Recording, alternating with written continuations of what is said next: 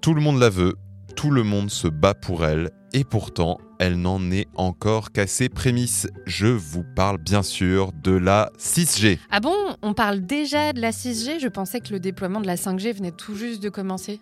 Alors Marine, tu as raison, mais ça n'empêche pas les entreprises de télécommunications du monde entier de plancher sur la prochaine génération de réseaux mobiles. La 6G devrait voir le jour d'ici 2030 et avec elle tout un tas de nouvelles applications, y compris immersives. Les possibilités offertes par la 6G soulèvent d'ailleurs des rivalités importantes entre les États, au premier rang desquels les États-Unis et la Chine. Car qui contrôlera la 6G pourrait bien contrôler le monde du 21e siècle. Pourquoi Germain? Quels sont les enjeux géopolitiques de la 6G Eh bien Marine, tu es au bon endroit. C'est ce que nous allons voir dans cet épisode du Mémo. Orange vous présente le Mémo. Bonjour Marine. Bonjour Germain. Bienvenue à toutes et à tous dans le Mémo, le podcast qui décrypte pour vous l'actualité de la société numérique à travers les médias. Aujourd'hui, on se demande pourquoi la 6G suscite la convoitise des grandes puissances du monde. Et pour commencer, Germain, je te propose un tour d'horizon des promesses de la 6G et de ses défis techniques. Côté avantage, je lis dans un article de Polytechnic Insight que la 6G devrait offrir des débits 100 fois supérieurs à ceux de la 5G et qu'elle aura aussi une faible latence. Cela est dû à l'utilisation d'ondes plus puissantes mais qui portent moins loin.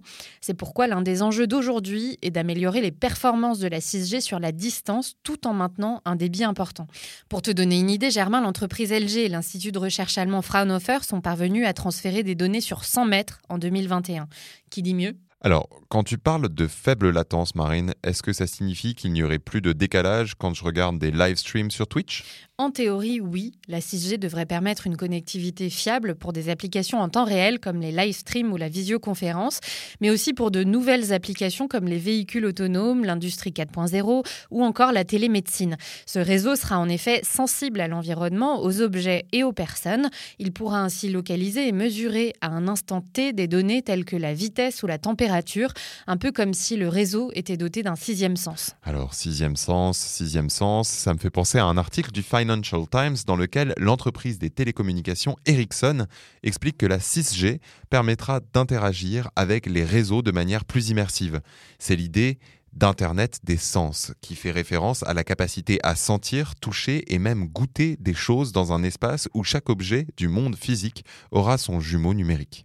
À l'ère de la 6G, nous devrions donc voir des applications qui connecteront les humains aux machines, mais également les humains au monde numérique. Et d'après l'école de guerre économique, la 6G sera aussi primordiale pour contrôler les communications civiles et militaires, ou encore récolter et exploiter une quantité exponentielle de données.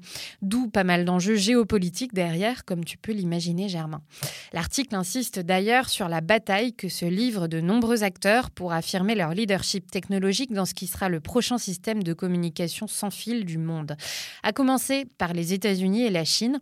Cette dernière semble d'ailleurs avoir un coup d'avance. Elle a en effet commencé ses travaux autour de la 6G dès 2018 en mobilisant des centres de recherche, universités et acteurs industriels pour développer cette technologie. Et en novembre 2020, l'agence spatiale chinoise a même lancé un satellite 6G pour vérifier ses performances dans l'espace. Ah oui, quand même. Enfin, du côté des États-Unis, je lis dans le même article que la recherche sur la 6G a d'abord été cantonnée aux universités avant de s'étendre peu à peu à d'autres acteurs. L'Alliance for Telecommunication Industry Solutions, l'ATIS, a par exemple lancé la Next G Alliance fin 2020 pour, je cite, faire progresser le leadership nord-américain en matière de 6G. Cette alliance regroupe des géants du numérique comme Google, Apple, Facebook et Microsoft, des opérateurs mobiles, des fournisseurs de technologies et des logiciels ainsi que Nokia, Ericsson et Samsung et elle a pour objectif d'influencer les priorités de financement de l'administration et de l'industrie américaine pour accélérer le développement de la 6G. En Europe également, le conflit sino-américain s'immisce dans les associations interprofessionnelles, les milieux universitaires, industriels et publics. Le jeu d'influence des deux pays se retrouve par exemple au sein de l'alliance Next Generation Mobile Network, la NGMT, basée à Berlin, mais aussi plus largement au sein d'instances internationales comme la GSMA, qui représente les intérêts des principaux constructeurs et opérateurs de réseaux mobiles. Dans ces deux exemples, on retrouve parmi les membres des acteurs chinois et américains qui portent une vision différente. Or, pour la 6G comme pour les générations précédentes, l'enjeu est d'aboutir à une norme commune. Oui, et d'ailleurs, toujours d'après l'école de guerre économique, la rupture géopolitique entre les États-Unis et la Chine pourrait se solder par une version américaine et une version chinoise de cette technologie qui ne serait pas interopérable. Le monde pourrait alors se retrouver coupé en deux avec deux standards de communication dominés par des puissances aux visions antagonistes, ce qui soulève également des questions de souveraineté numérique et de sécurité. Et c'est aussi l'une des raisons pour lesquelles l'Europe cherche à tirer son épingle du jeu dans la course à la 6G. D'après Tech Monitor, la Commission européenne a notamment lancé le projet ERA-X en 2021 pour accélérer la recherche sur les réseaux de prochaine génération. Et il existe bien sûr des initiatives à l'échelle des États membres. Pour te citer un seul exemple, Germain, l'Allemagne finance depuis cette année 6G ANA, un programme de R&D qui associe des géants de l'industrie comme Nokia, Ericsson et Airbus, 19 instituts de recherche allemands et des PME du domaine des télécommunications. Son objectif est de concevoir une architecture intégrée pour la norme de télécommunications mobiles 6G, ainsi que des applications connexes comme le jumelage numérique en temps réel. Si on fait les comptes, Marine, on sait où on en est dans cette course à la 6G Eh bien, d'après Cyril Dalmont, spécialiste des enjeux éthiques du numérique, la Chine a déjà déposé 40% des brevets mondiaux qui concernent la 6G. C'est plus que les États-Unis, 32%, le Japon, 10%, et l'Europe, qui arrive en quatrième position avec 9% des brevets. À propos de ces pourcentages, il évoque d'ailleurs dans une tribune sur Figaro Vox un déclassement numérique de l'Europe face aux autres puissances mondiales.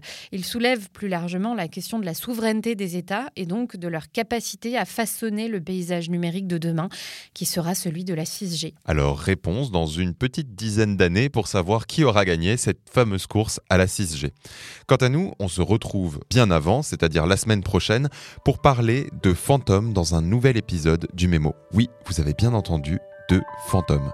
D'ici là, n'hésitez pas à vous abonner et à partager cet épisode s'il vous a plu. Je vous dis à la semaine prochaine. C'était Le Mémo, un podcast orange.